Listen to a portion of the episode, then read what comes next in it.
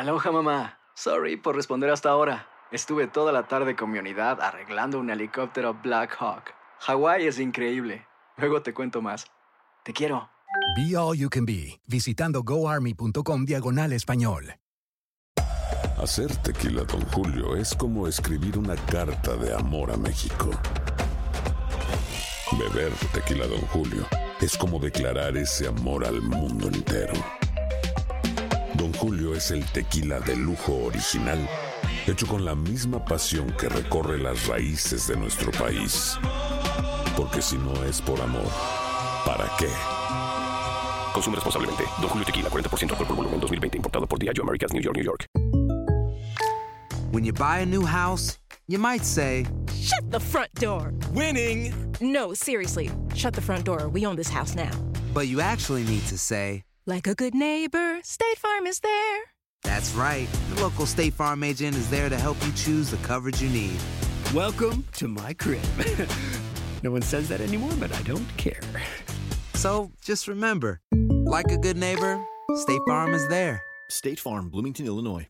Boost Mobile tiene una gran oferta para que aproveches tu reembolso de impuestos al máximo y te mantengas conectado. Al cambiarte a Boost, recibe un 50% de descuento en tu primer mes de datos ilimitados. O, con un plan ilimitado de 40 dólares, llévate un Samsung Galaxy A15 5G por $39.99. Obtén los mejores teléfonos en las redes 5G más grandes del país. Con Boost Mobile, cambiarse es fácil. Solo visita boostmobile.com. Boost Mobile, sin miedo al éxito. Para clientes nuevos y solamente en línea, requiere AroPay. 50% de descuento en el primer mes requiere un plan de 25 dólares al mes. Aplican otras restricciones. Visita boostmobile.com para detalles. Aquí está en el estudio el representante Gabriel Rodríguez Aguilo, portavoz del PNP en la Cámara. Buenos días. Buenos días, Rubén, para ti. Buenos días para Verónica, Golo, los muchachos que están aquí en, en el estudio hoy, a los que nos están viendo y escuchando a través de WKACO. Eh, Buenos días para todos. hoy se acaba la. Hoy es el fin de la sesión. Hoy, Hoy es hasta es- la, no- la noche. Hoy es el último día hasta las 12 de la noche, es- según se establece la ley, para poder aprobar los comités de conferencia. Ya nosotros aprobamos los proyectos con enmiendas. Se están discutiendo hasta el día de hoy las diferentes enmiendas para determinar si se aprueban o no los, los proyectos que están en discusión en la Cámara de Representantes y en el Senado también. Eh, esto no tiene necesariamente que ver con lo que está ocurriendo en la Asamblea Legislativa, eh, pero eh, es parte de las discusiones que se han dado aquí en WKQ. Eh, ¿Qué sabe usted de esta comunidad El Vigía en Arecibo? Sé muchísimo. Eh, mi distrito, Usted sabe muchísimo. Muchísimo. El, el distrito que yo represento justamente es hasta el Vigía. El Vigía le pertenece al compañero José Memo González, pero es la jurisdicción del distrito 13 con el 14 en Arecibo, en el lote de Arecibo. Ah, en el año 2008-2009 comenzamos una investigación sobre lo que estaba ocurriendo allí. Esta comunidad especial eh, fue totalmente relocalizada. La- las casitas que había allí de madera fueron destruidas, fueron locali- relocalizadas las familias por años. El proyecto comenzó a construirse y el proyecto... Por eso, pero esto es una, sin que usted me diga aún nada, esto es una comunidad exclusiva de residencias de 400 mil dólares. se convirtió en una, en una urbanización de residencia entre 350 mil a 400 mil dólares. Eso es correcto. Con los costos de ese momento, no son los costos de ahora. ¿Que las pagó quién? El pueblo de Puerto Rico, con comunidades especiales. Pero, pero- pero Pero yo no sabía que comunidades especiales te hacía casas de 300 mil. Es- es importante- O de 350 mil o de 400 mil dólares. eso que te estaba hablando de, de la historia de la comunidad, porque era una comunidad que tenían casitas de madera, los caminos no eran los mejores. En un lugar privilegiado ciertamente porque se ve toda la bahía de, de Arecibo y el pueblo de Arecibo. Es espectacular el lugar. Eh, y gente muy buena que vive allí. Tengo excelentes amigos y amigas. Si te quieres comer una carne guisada con, con arroz y un flan al final, tienes que ir a casa de Estel.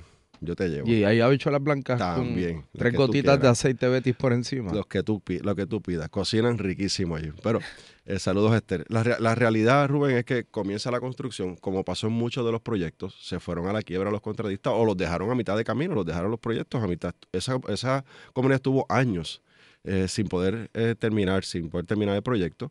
Luego es que vienen los, los contratistas que vienen a recuperar los proyectos. Y eso es lo que yo tengo aquí.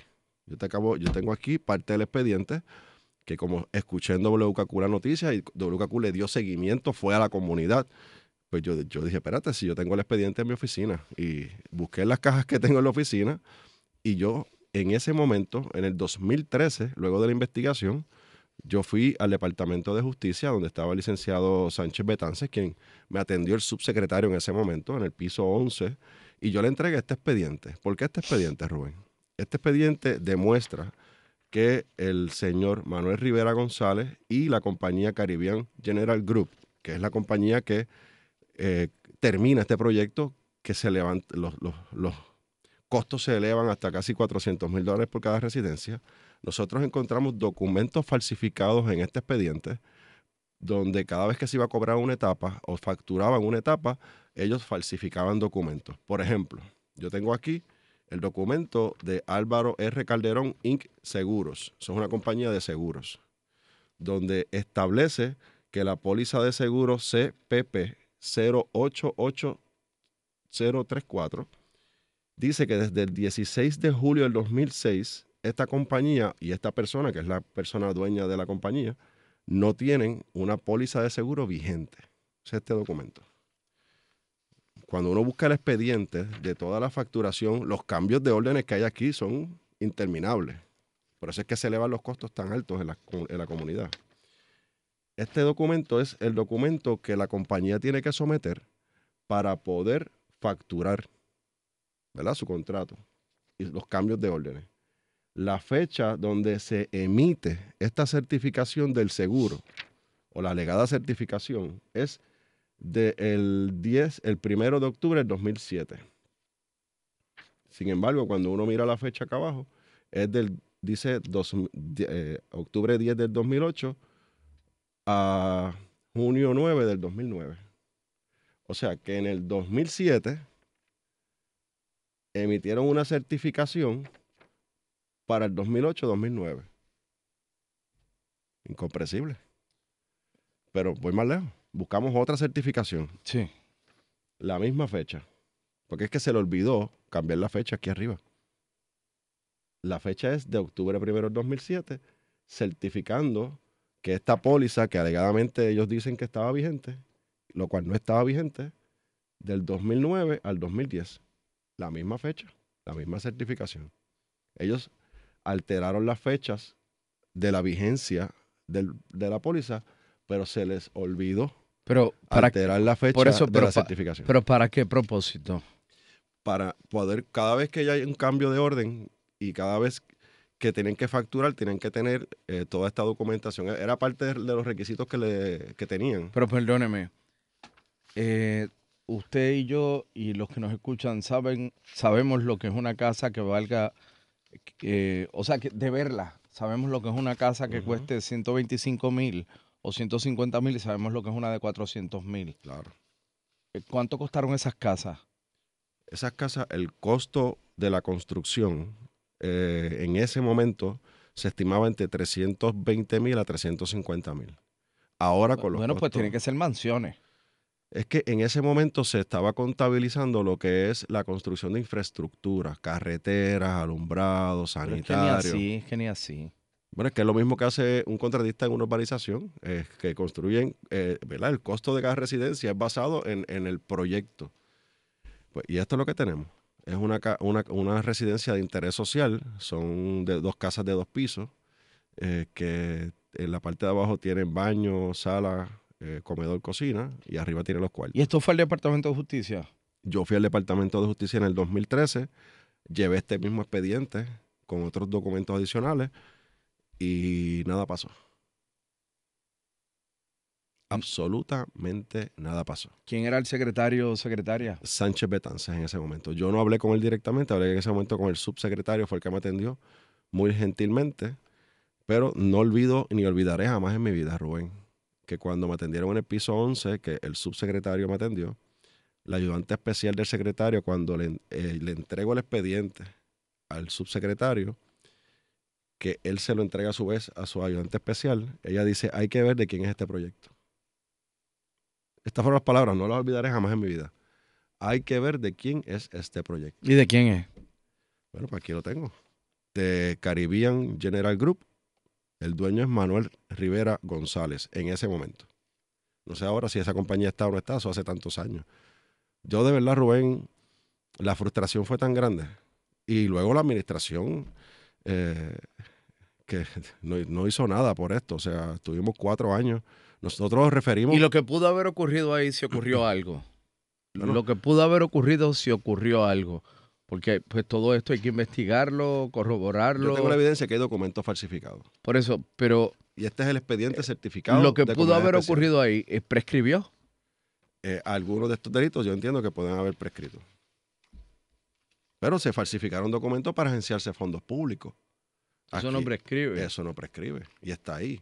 Y están documentos falsificados. Y este documento, este expediente, el Contralor de Puerto Rico fue a verlo a mi oficina, le di copia, le di copia al, de- al Departamento de Justicia.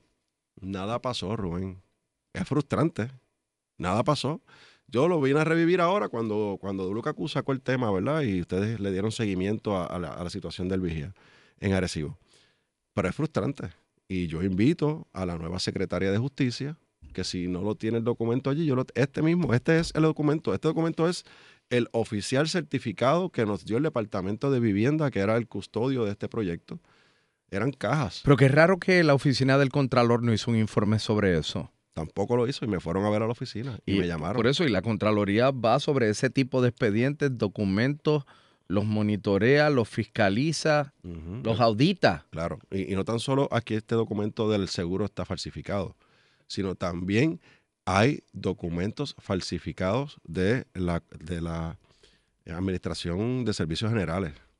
O sea que los contratistas tienen que registrarse Claro. para poder tener su licencia. La licencia que emite eh, la ASG la emite para un año. La vigencia es un año. Aquí hay documentos que están con fechas alteradas en- en durante el proceso de, de- de cambios de órdenes. Los cambios de órdenes eran, son ridículos. Ahí está el documento, son ridículos. 150 mil, 120 mil, 200 mil. Bueno, este proyecto so- so- salió sobre 7 millones de dólares. Que tumbe. Un tumbe duro, duro. Y como este, tumbe. y como este hay otros proyectos en otras comunidades en- en- a lo largo y ancho de Puerto Rico. Ah, pues ya sabemos dónde están los mil millones que se fueron. Pues aquí están. Hay, hay, hay proyectos que abandonaron. Las residencias las dejaron, maquinaria de los contratistas los dejaron en los, en los terrenos, de tan bueno que fue el tumbe. Prefirieron dejar la maquinaria y dejar los equipos y llevarse los millones. Un buen proyecto. Pues Comunidades Especiales fue un buen proyecto. Y si se hubiese hecho decentemente y honestamente, hubiese sido un buen proyecto.